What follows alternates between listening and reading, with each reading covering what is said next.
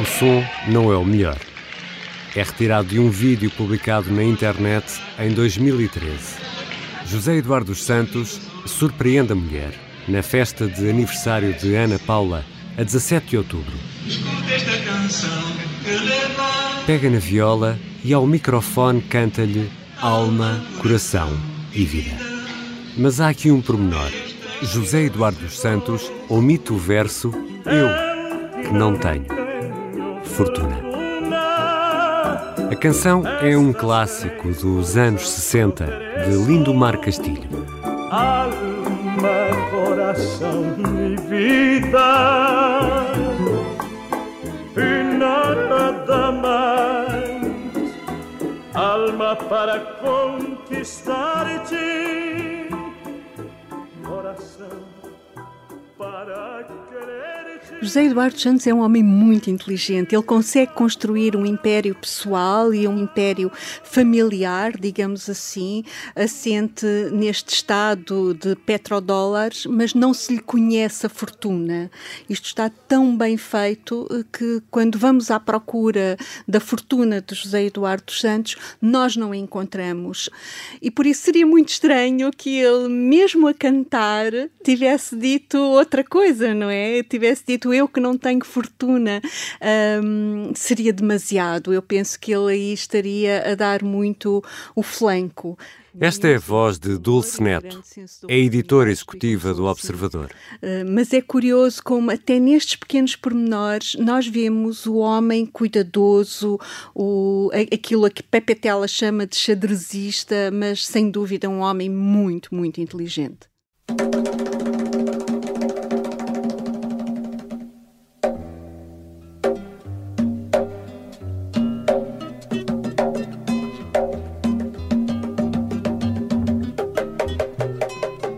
Bem-vindos à Corte de Luanda.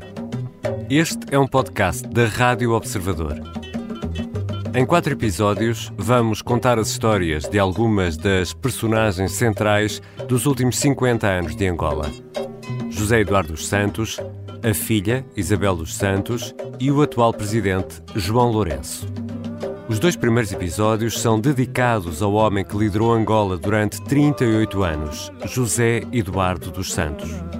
Como chegou à presidência? Como exerceu esse poder?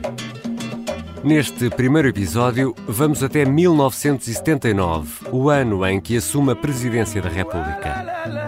É uma história repleta de pormenores, alguns pouco conhecidos. Vamos ficar a saber, por exemplo, que José Eduardo dos Santos foi presidente do MPLA em dois momentos diferentes. E vamos ainda perceber como começou a construir a rede de poder. Sim, então, mas ele pensou que tinha que criar uma classe de ricos, porque na lógica dele era essa classe de ricos que defendia os interesses nacionais, para serem os parceiros dos estrangeiros nos investimentos. Nem que fosse apenas uh, investimentos sem, sem porem lá capital nenhum, só darem o nome. Justino Pinto de Andrade saiu do MPLA ainda antes da independência de Angola em 1975. Hoje é o líder do partido Bloco Democrático. Justino Pinto Andrade foi entrevistado por Dulce Neto em Angola. Para esta série recolhemos e cruzamos informação. Conversámos com muitas pessoas, 89 pessoas para ser exato. Poucos aceitaram gravar. Analisámos também documentos, entrevistas, dados para conseguir chegar às histórias que vamos contar nestes quatro episódios. Eu sou o Ricardo Conceição, sou editor executivo do Observador. Bem-vindos à Corte de Luanda. Primeiro episódio: O Viajante.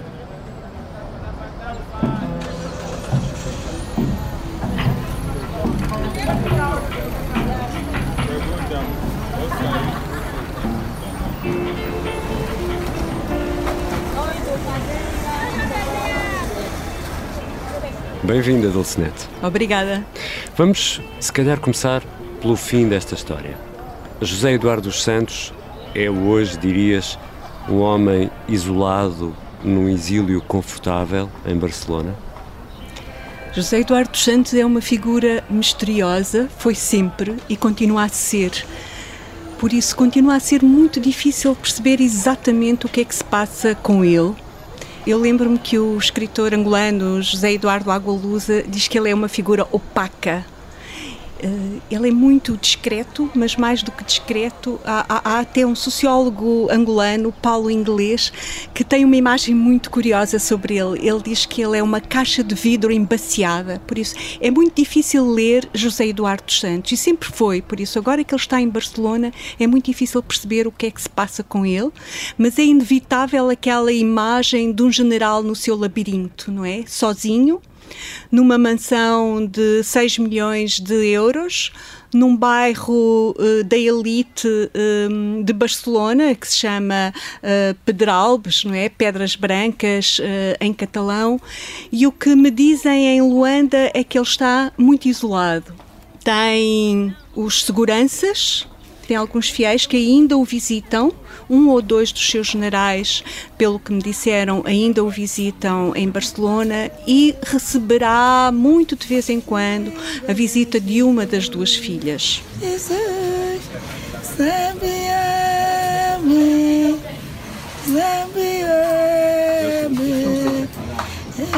Nossos pais nos diziam que ele viveu aqui no bairro de Samzanga, mas nós com 40 e tal anos, queremos saber onde é que ele viveu, a casa em que ele viveu. Isso tudo nós queremos saber, mas nunca ninguém conseguiu nos dizer porque não, viveu aqui no bairro do Samsanga, os pais foram fulano, e não sei o que foram fulano. Nunca ninguém conseguiu nos dizer isso. Nem o senhor, que vive cá há tantos anos? Nem, nem conhecia onde é Não conheceu a nem o dele, pai, casa... nem a mãe dele? Não, não conhecia, não. não conhecia. Porque o que dizem é que eles iam vender ali no mercado de São Paulo. São Paulo. Sim. Engraçado, né? Eu pensava que aqui os mais velhos saberiam.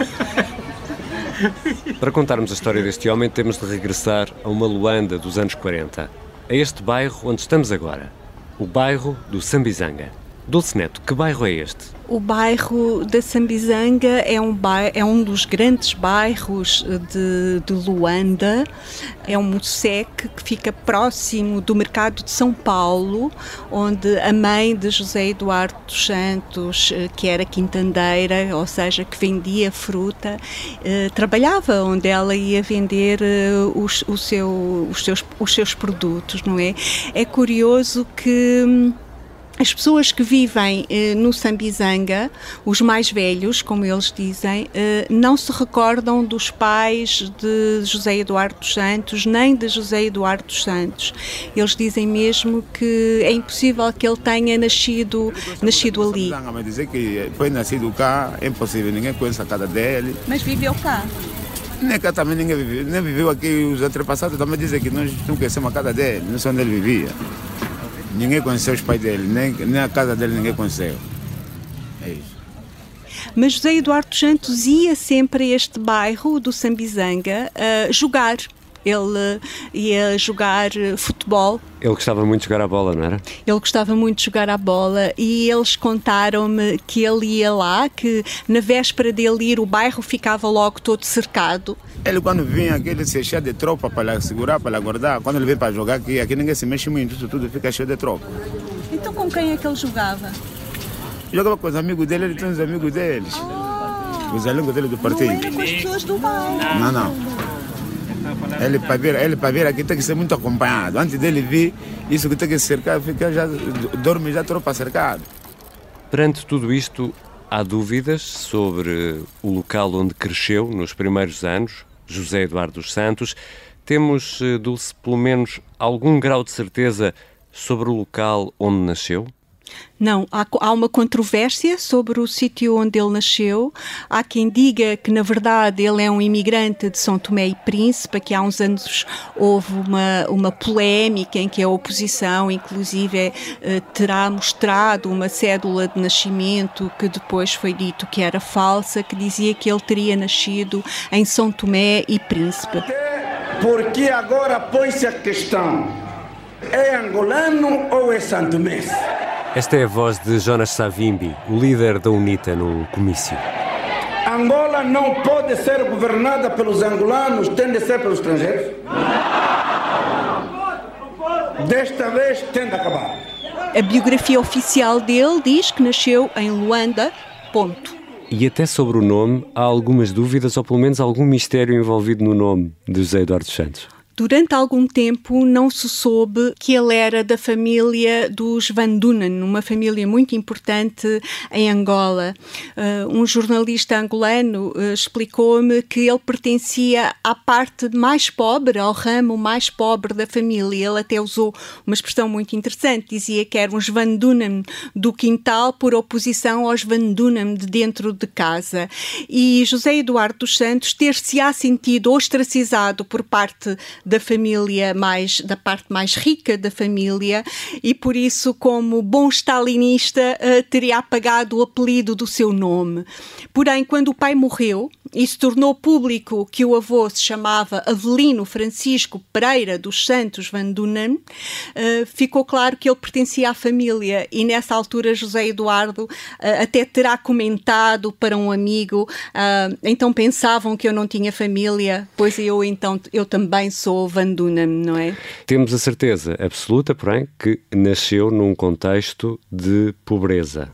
Sim, ele nasceu numa circunstância de extrema pobreza. O pai, Eduardo Avelino dos Santos Van Dunen, tinha sido imigrante em São Tomé e, quando regressou a Luanda com a mulher, Jacinta José Paulino, ficaram a morar numa casa de adobe com os dois primeiros filhos, Isabel e Avelino. Uma casa que acabou destruída por uma chuva torrencial. E então eles ergueram uma de chapa uh, e foi aí que o futuro inquilino do Palácio da Cidade Alta nasceu, a 28 28 de agosto de 1942 e ele veio alegrar o casal, porque o casal perdera há pouco tempo uma filha. Isto contou o irmão mais velho de, de, de José Eduardo Santos, Avelino, uh, ao Jornal de Angola há algum tempo. E foi muito curioso porque coube a Avelino um, dar o nome, escolher o nome para aquele bebê. Era um bebê débil, ele diz que, que ele era um bebê débil e ele contou uh, a um historiador angolano, ao Patrício Batsicama, que ninguém contava que ele fosse viver e então ele, como já era crescido, chamou-lhe viajante. viajante. Viajante no sentido de alguém que apenas vem e vai embora.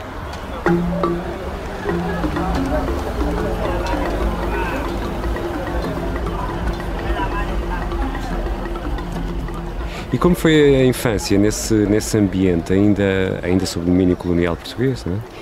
O irmão contava que o pai, o pai era calceteiro da Câmara de Luanda e a mãe era quintandeira, vendia do mercado de São Paulo, que é um mercado que ainda hoje se impõe muito frenético na paisagem do bairro. Saíam muito cedo de casa, diz que o pai era muito estrito, e que tinha um feitio complicado, acordava às 5 da manhã e mais ninguém podia ficar na cama e que lhes incutiu uma educação muito rígida. Ele diz que no bairro ou na rua eles tinham que respeitar as pessoas e que essa rigidez moldou o caráter, o caráter dele.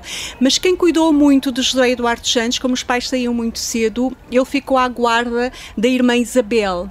Esta irmã Isabel tinha um, uma força muito grande em José Eduardo Santos, tanto quando ele tem a primeira filha, ele resolve homenagear a irmã dando o nome à primeira filha, a Isabel de Santos. E ele acaba por entrar depois no Liceu Salvador Correia, estamos a falar dos anos 50, que é tido como um, um, uma espécie de liceu mais reservado às elites de Luanda de, dessa época, mas ele consegue entrar nesse, nesse liceu.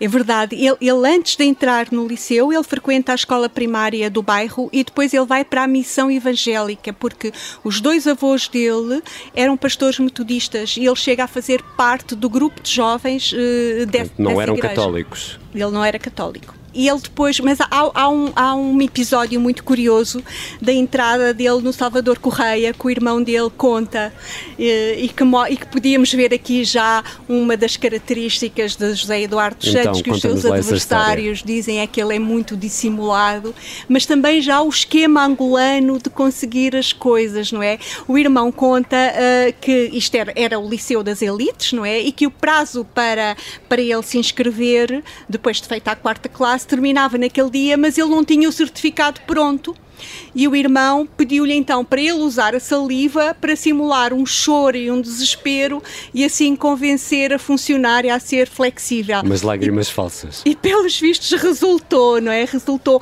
Mas os problemas não acabaram aí, depois ainda faltava o dinheiro para pagar as propinas e o Avelino pediu isenção para o irmão e não conseguiu.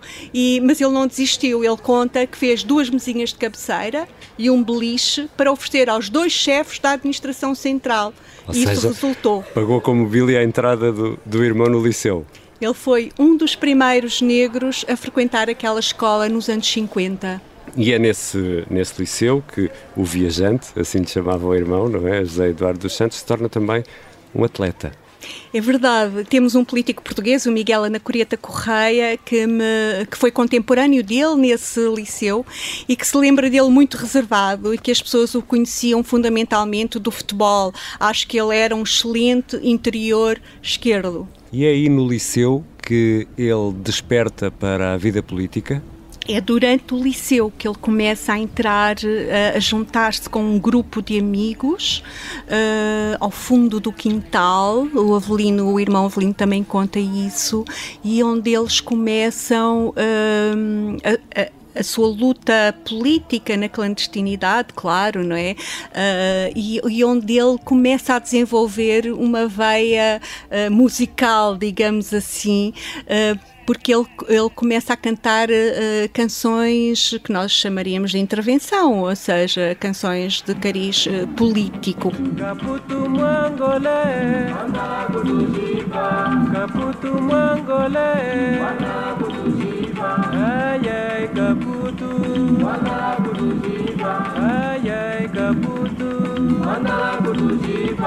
Caputo mangolé,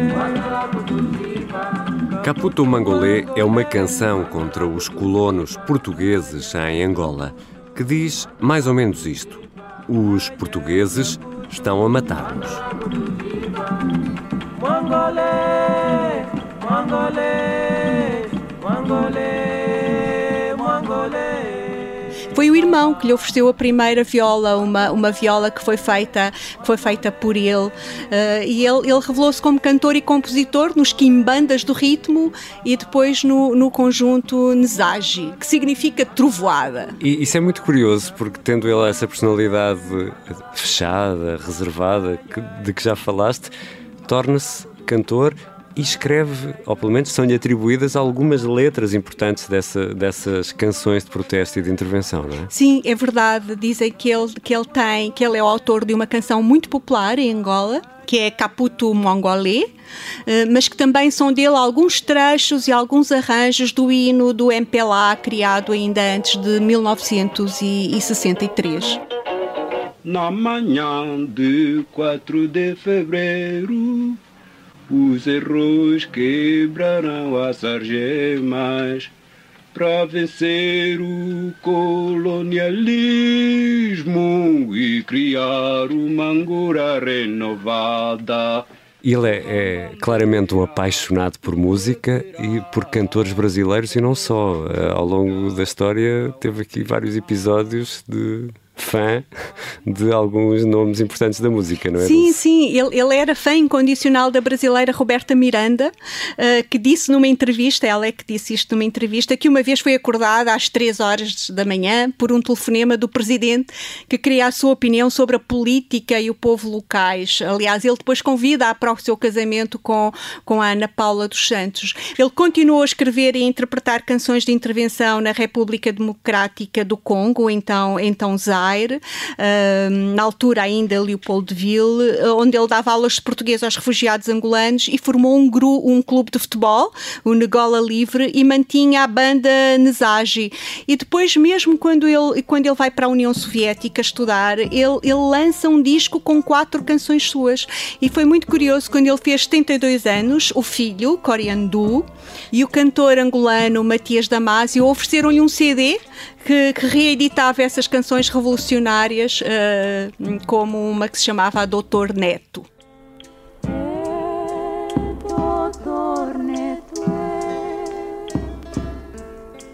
Manani Mama Atila Já falaste aí das canções revolucionárias de Roberta Miranda, mas eh, também sabemos, e é público, que José Eduardo dos Santos é um grande fã de Roberto Carlos e até de Sil, que cantou em Luanda, não é? É verdade, ele foi a um jantar de angariação de fundos para a Fundação Luini, que era da então Primeira-Dama, uh, isto em 1998, um, e até ofereceu um livro de fotografias de Angola, depois de, de o ver dançar com, com Ana Paula dos Santos. Ninguém sabe quanto custou esse concerto? Não é conhecido, mas todos sabemos que o cachê de, de Sil não é propriamente muito baixinho. Vamos, uh, Dulcinete, regressar ainda aqui ao, ao, quintal, porque tu deste um salto aqui muito grande no tempo e queria voltar ao quintal uh, de casa, onde ele começa uh, a ter essa consciência política, numa Angola e numa Luanda, ainda nos anos 50, finais dos anos 50, um, ainda sob domínio português. Como é que vai parar ao Congo? Conta-nos lá essa parte da história.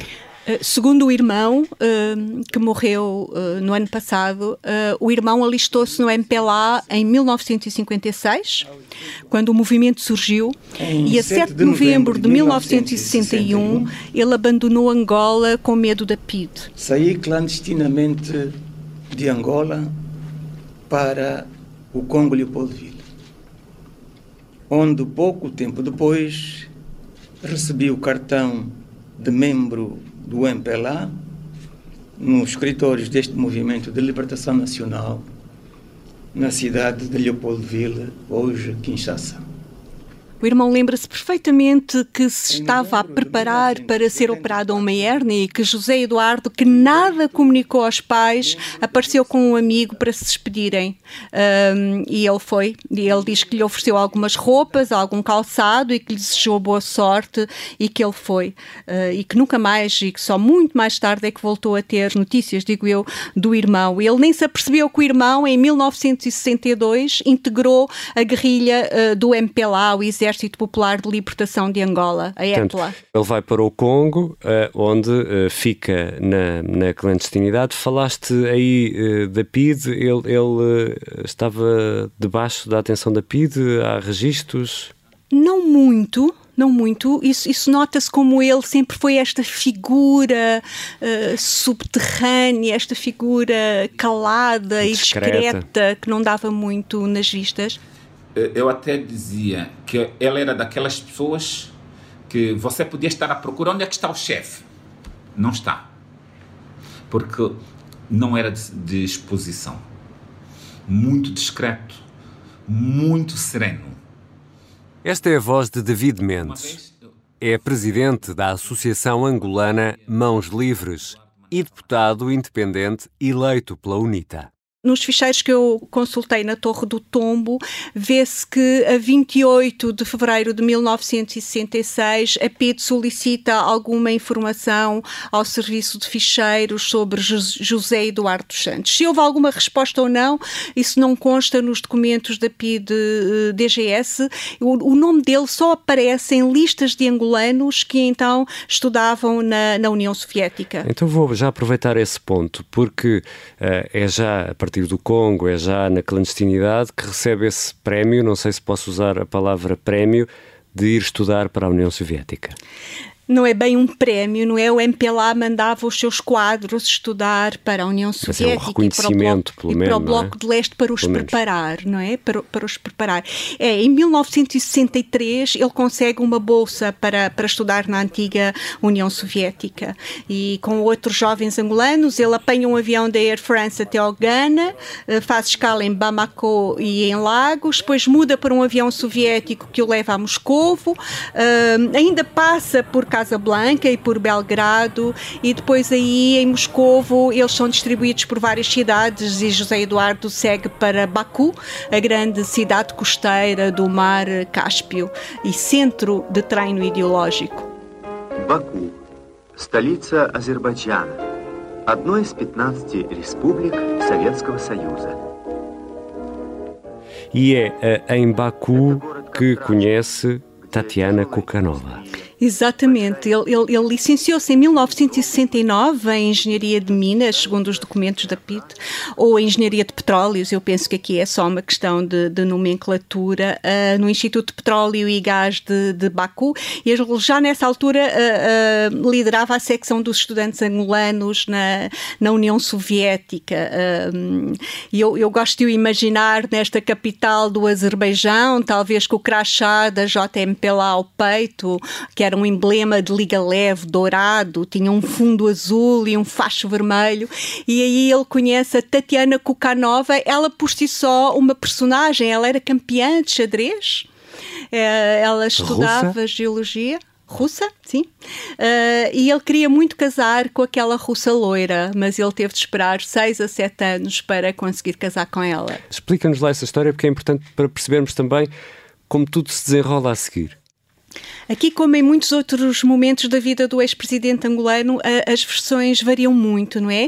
Uns, como uma amiga Tatiana, que, com quem eu falei sobre, sobre reserva uh, de identidade, dizem que a dificuldade veio do racismo do meio em que vivia, da sua família e dos seus pais. Ninguém via com bons olhos que uma branca se casasse uh, com um negro.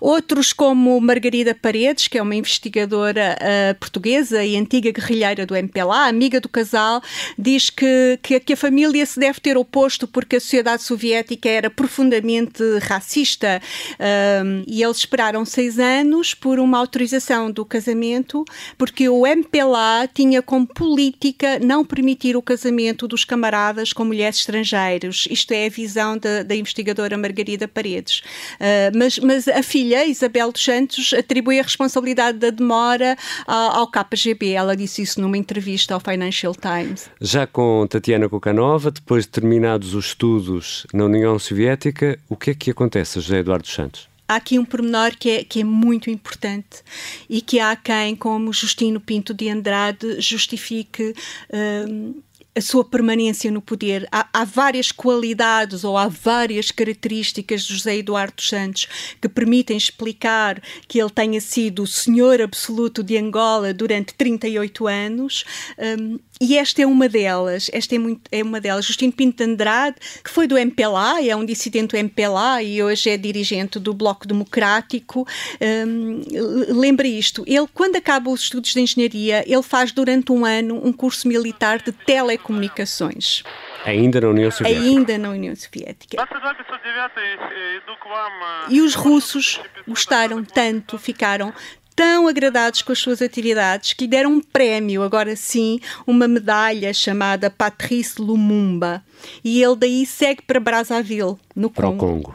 No Congo. Ele só volta a pisar Angola em 1970, por isso ele sai em 1961 quando começa a guerra colonial, na verdade, não é? E ele só volta em 1970.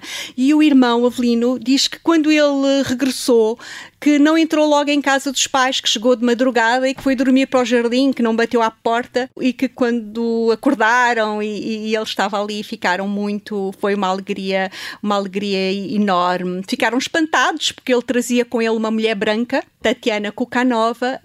Um, depois disto, o MPLA colocam em cabinda e colocam em cabinda como quê?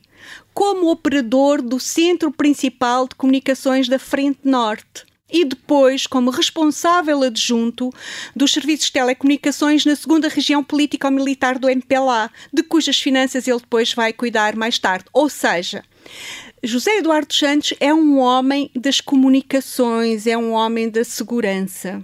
E isto é uma característica muito importante. Não lhe conhecemos nenhum currículo no mundo do petróleo, a não ser o uso dos petrodólares, mas hum, a, a, experiência dele e a prática dele é, é na, nas comunicações, de facto, é nas comunicações. Estamos a falar do, do enclave de Cabinda uh, aqui já em uh, anos 70, é, é, nessa altura que, 70, que estamos. Sim, estamos nos anos 70. Deixa-me só fazer-te aqui uma pergunta por curiosidade.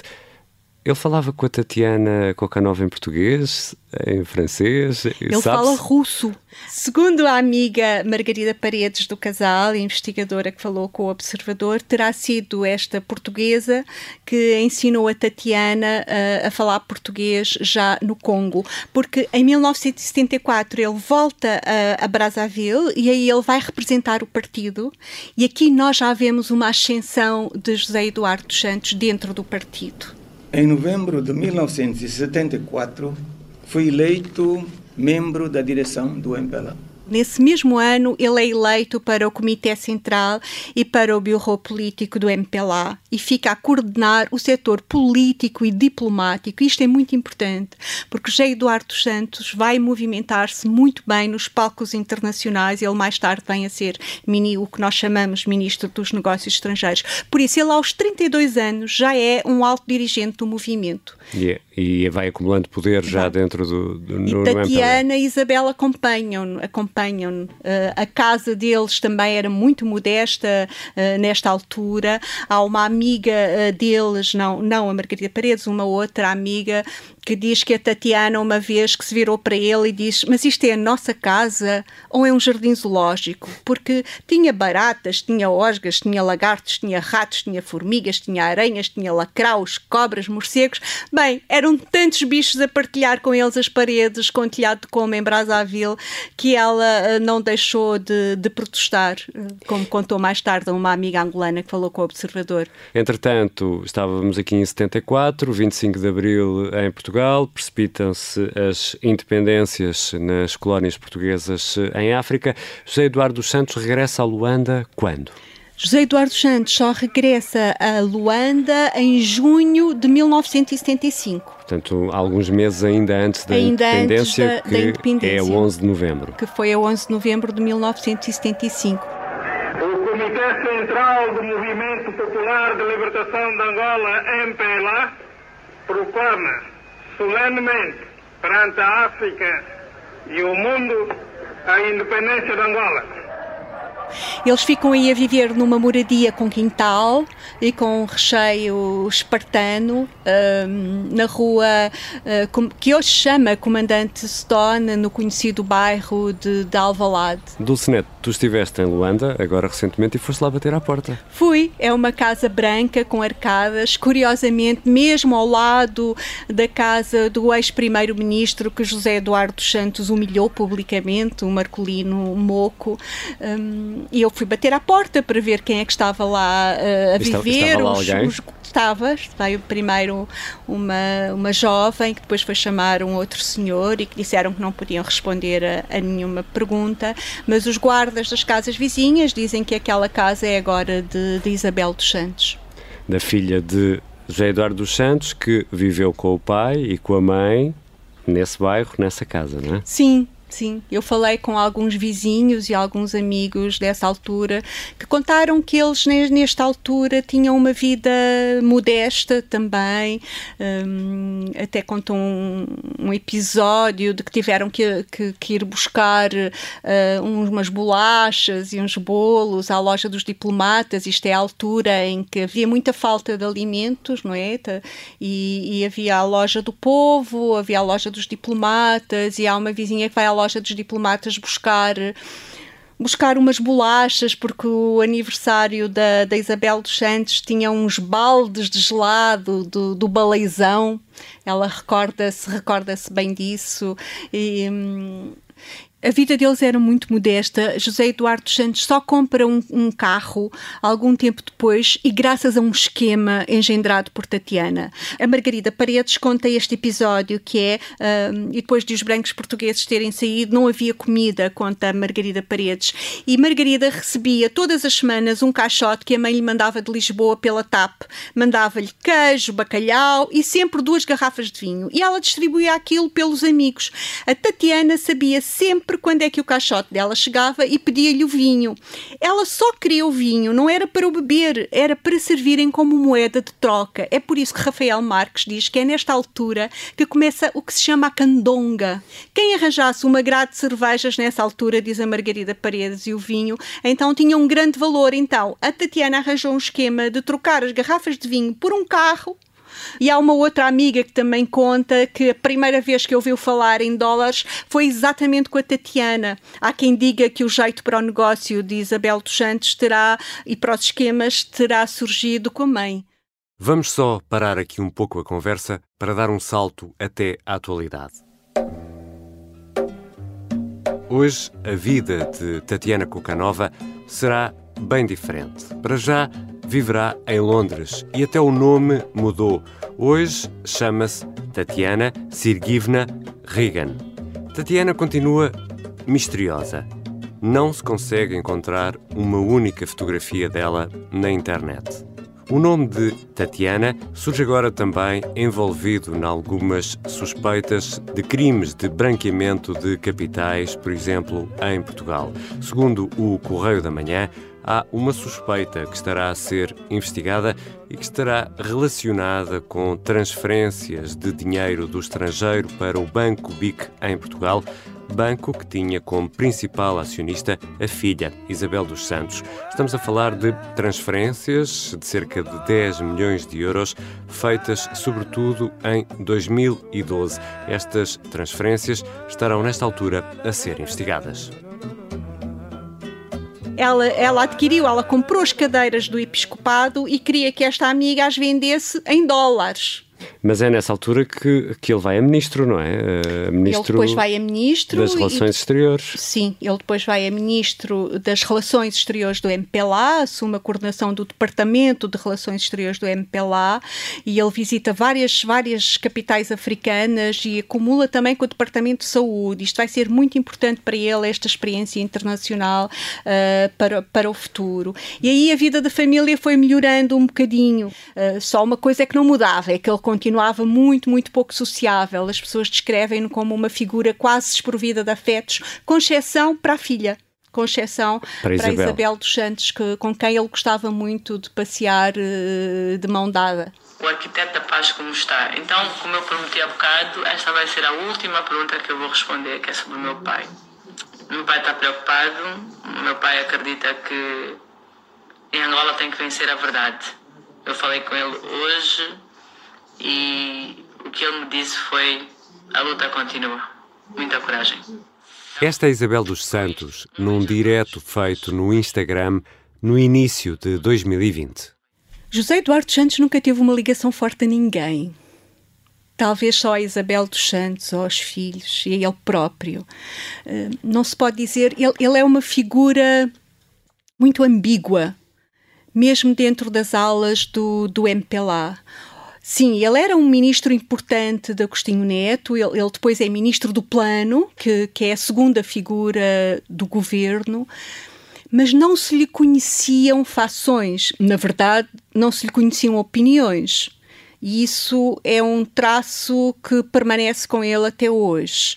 Ele falava pouco, dava muito poucas entrevistas, todos os discursos eram trabalhados, muito pouca espontaneidade, e isso permite que os outros se enganem sobre ele. Portanto, nunca sabia bem o que é que ele pensava. Exatamente. E isso perdurou ao longo da vida, como, como vamos, como é- vamos é, perceber. Ele era um delfim do, do Agostinho Neto. Repara, havia muito poucos quadros formados uh, no, do MPLA e ele era um quadro formado, tinha estas relações muito boas com a Rússia, um, era um homem calado, não se lhe conhecia o que pensava, uh, era um dos delfins de Agostinho Neto, de facto mas José Eduardo Santos fica mais próximo de Agostinho Neto a partir da independência de 11 de novembro de 1975, como tu referias.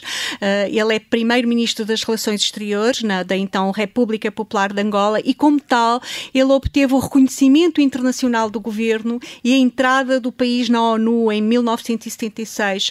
E ele depois é nomeado vice-primeiro-ministro de 1977 a 1978 e ocupou a seguir um cargo importantíssimo, o tal que eu estava a referir há pouco pouco o de ministro do plano. Isto no governo, mas no partido ele também ascendia. Ele ascendia a secretário do Comitê Central para a Educação, Cultura e Desportos, para a reconstrução nacional e para o desenvolvimento económico e planificação. Por isso já estava numa escala ascendente. O rudo golpe sofrido pelo povo inteiro, com o desaparecimento físico do nosso querido guia, fundador da nação e do MPLA Partido do Trabalho, o camarada presidente Dr. Antônio Agostinho Neto, provocou uma dor profunda que permanecerá em cada momento da nossa vida do povo soberano e independente. Como é que uh, José Eduardo dos Santos, pouco tempo depois, poucos anos depois, de 75, um, ehm, chega à presidência e chega àquele papel preponderante na liderança do MPLA? Por várias circunstâncias, não é? Agostinho Neto morre subitamente em agosto em, em, mil, em 1979 e, e, na verdade, o MPLA, quando anuncia no seu aerograma urgente número 522 que José Eduardo dos Santos sucedia Agostinho Neto na direção do partido, do país e, de, e, e da esfapla, na verdade, um, dá a ideia de que seria uma escolha provisória até encontrarem um novo líder, mas como se viu, o transitório quase se, se, se eternizou. Juro respeitar e fazer cumprir a lei constitucional, as leis que regem e regerão a vida nacional. Porquê ele, quando havia figuras mais emblemáticas, e também aqui as explicações uh, divergem. Um, há, há, pessoas como Rafael Marques, o conhecido um, jornalista e ativista, o rosto anticorrupção de Angola e que foi fundador da organização não governamental o falou. Ele diz que mais de metade dos quadros do MPLA tinha sido dizimada no 27 de maio de 1977. Por isso não havia muito por onde escolher e havia que encontrar um nome que não acirrasse mais os ânimos. E como ele era muito calado e pouco sabia das suas verdadeiras opiniões, ele servia. Por outro lado, ele tinha boas relações com os soviéticos, não era do UAMBO e não era nem mulato nem branco. A profundidade com que analisava e ajudava a solução dos diferentes problemas da luta fez com que, em todos os momentos difíceis do movimento, a sua participação tivesse decisiva influência. Este é Lúcio Lara, em setembro de 1979, na tomada de posse de José Eduardo dos Santos. Sabe-se, por exemplo, uh, que um, Lúcio Lara estava auto-excluído por, por não ser negro um, e também Lopo do Nascimento, que, foi o primeiro primeiro-ministro pós-independência, diz que eles foram aconselhados por dois países amigos, o Congo e a Argélia, a não escolherem nem militares nem mestiços. Naquela altura, ele era um candidato de compromisso. Não é? Vale a pena ouvir aqui Filomeno Vieira Lopes é dirigente do Bloco Democrático e conheceu José Eduardo dos Santos em 1975. Ele quase que é posto lá para depois as outras correntes terem tempo de fazerem suas estratégias e tomarem o poder, não é? Mas ele foi mais, foi mais perto. De qualquer maneira, penso que também houve ali uma mãozinha eh, da União Soviética, não é? Ou seja, eh, José Eduardo dos Santos encaixava no perfil necessário naquele momento, daí ter sido uma transição tranquila, pacífica dentro do MPLA? Isso que sim, sim. O, o ex-primeiro-ministro Marcolino Moco diz que ele era o Delfim do Agostinho Neto, o ministro do Plano, mais relevante do governo, já que não havia primeiro primeiro-ministro nessa altura. E o facto de ele ser muito introvertido e não saber o que ele pensava permitia que os outros pensassem que o poderiam uh, manipular de alguma, de alguma maneira. E sabemos, por exemplo, o que é que a UNITA pensava dele ou não? Sim, o Jonas Chavimbi não tinha uma grande opinião sobre ele. Eu não respeito o dos Santos de forma nenhuma. Aliás, eh, eh, várias pessoas o subestimaram, mas Jonas Savimbi, o líder, o líder da UNITA, um, qualificava-o à, CIA nesta altura, dizia que ele era fraco, passageiro e inofensivo. A história, como se sabe, provou o contrário. Não podia estar mais enganado. Oh, Dulce, parece que estás aí a descrever uh, aquilo a que chamamos um lobo na pele de cordeiro. Sim, é verdade. Mas há, há aqui um, uma outra qualidade que ele tinha uh, e que tem a ver com as fações existentes dentro do EPLA, com o problema do maio, de, de 27 de maio de 1977, onde José Eduardo Santos tem uma posição, um papel muito ambíguo.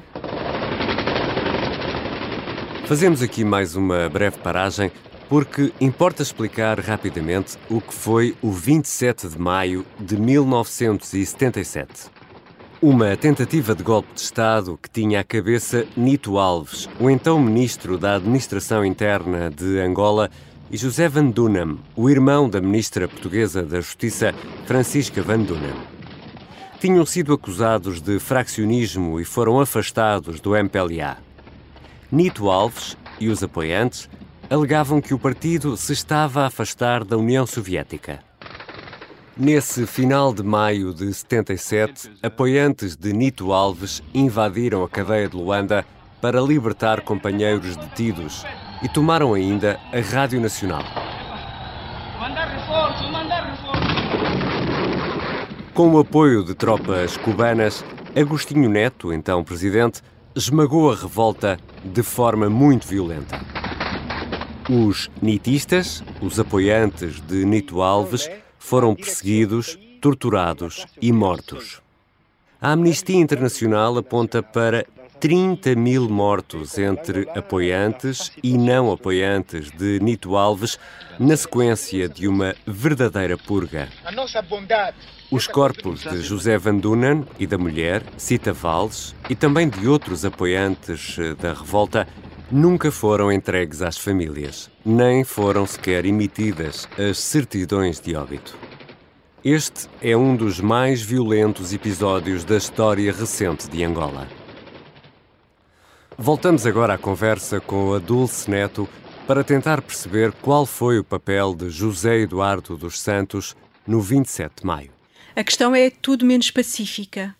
Uh, Agostinho Neto nomeou, antes da matança, José Eduardo para fazer o inquérito sobre Nito Alves. Havia ou não havia fracionismo no MPLA? Do relatório, que nunca foi oficialmente apresentado, só se conheceu uma palavra: inconclusivo. Uh, um antigo membro do MPLA que esteve preso e foi torturado sob as ordens do José Eduardo Santos e falou com o observador com reserva de identidade, ele está convencido que o inquérito foi mesmo entregue ao, ao Bureau Político, mas nunca se sabe de que lado é que José Eduardo estava. Ele era um político florentino com um arsenal de técnicas e ambiguidades que parecia estar com todos, mas não estava com ninguém, a, a não ser consigo, consigo próprio. Justino Pinto de Andrade, uh, quando conversou com o observador em Luanda, traz aqui uma outra leitura. Vai para trás, vai para 1972 e diz que quando José Eduardo veio da União Soviética e desceu para o Congo, não estava muito agradado com aquilo que, que encontrou. Eh, ele era adjunto do Lúcio Lara em Brazzaville e Lúcio Lara tinha uma série de contestatários, porque era Lúcio Lara que dava as bolsas de estudo, que determinava quem é que ia estudar para o estrangeiro. E segundo Justino Pinto Andrade, um, havia pessoas que queriam ir para o estrangeiro tendo apenas a quarta classe pensando que iam conseguir ter um grau universitário e, e o Lúcio Lar não queria isso, queria que pelo menos as pessoas tivessem o liceu ou parte do liceu feito. E faz parte do próprio regime colonialista, eram os, os mestiços, os mulatos ou os brancos que conseguiam estudar mais, não é? E por isso ele mandava mais brancos e mais, mais mulatos para fora, na, na verdade. Então ele tinha aqui uma oposição um, por parte de alguns contestatários e eles, quando estavam no Congo, eles prendem o Lara no quarto de banho.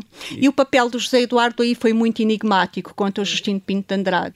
É um papel enigmático. E porquê? Porque quando o grupo de, de, de contestatários ao Lara eh, impõe eh, a saída do, do, do Lara da direção, então o, o Zé Eduardo não agiu com a presteza que seria, em princípio, expectável.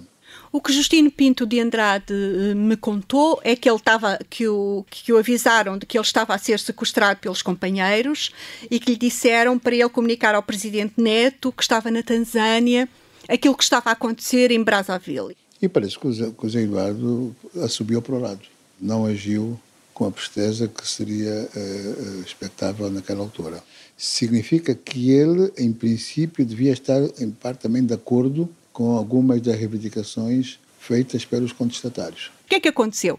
Estes depois apresentaram as suas reivindicações ao Neto, mas Neto uh, afastou liminarmente a limpeza, digamos, entre aspas, da direção, não é? Segundo, que a própria Maria Eugênia Neto, que era branca, tinha que ser afastada porque eles não queriam uma, uma primeira-dama branca uh, numa Angola independente.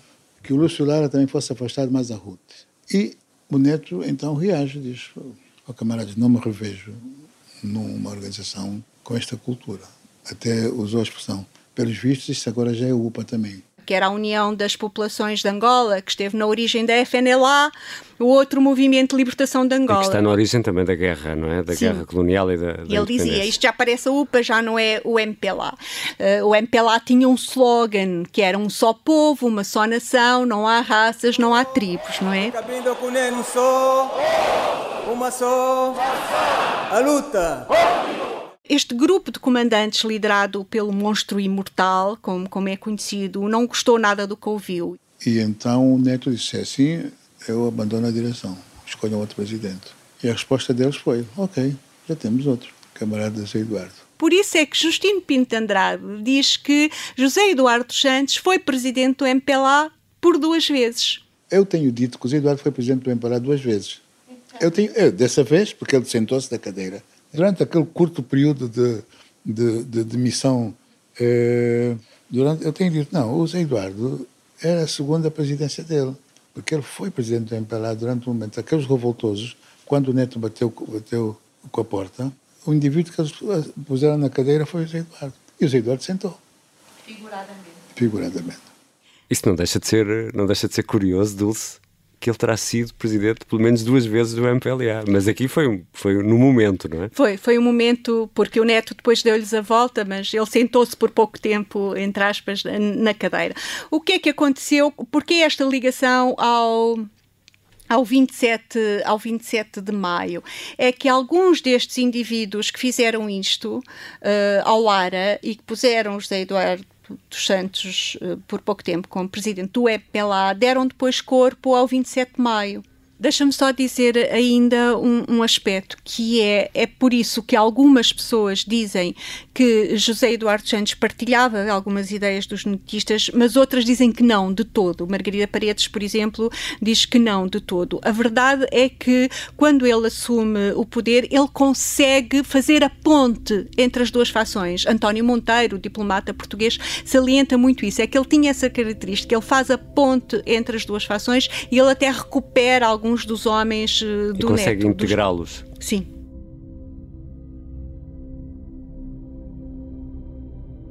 Neste primeiro episódio, percorremos quase de forma cronológica o caminho de José Eduardo dos Santos até à presidência da República. No próximo episódio, vamos tentar perceber como exerceu esse poder. The Angolan government says the rebel leader Jonas Savimbi, a key figure in one of Africa's longest running wars, has died.